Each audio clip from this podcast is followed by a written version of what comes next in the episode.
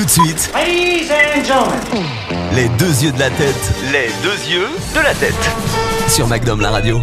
Luc Besson à la réalisation, Eric Serra à la musique, Jean-Paul Gaultier au costume et Bruce Willis au casting. Vous l'aurez reconnu, on va parler du cinquième élément qui est sorti il y a 25 ans. Wow, déjà? Bah ouais, déjà.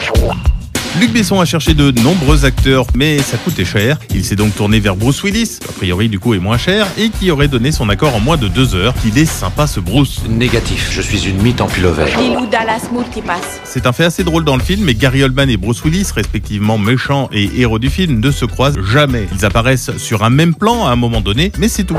Le personnage de l'animateur radio, Ruby Rod, n'est pas sans lien avec la popularité du film. Corben, mon ange, qu'est-ce que tu m'as fait là? Je suis censé animer une émission.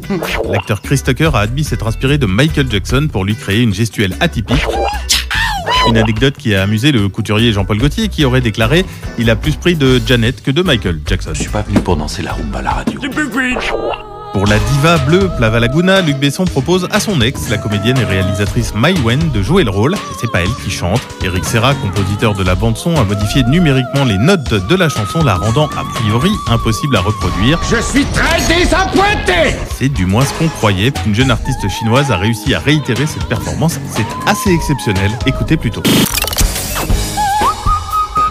Ça, c'est l'artiste. Ça, c'est le film. L'artiste. Le film. La reprise. On voit même plus la différence. Les deux yeux de la tête. C'était les deux yeux de la tête. À retrouver en podcast sur magnumlaradio.com.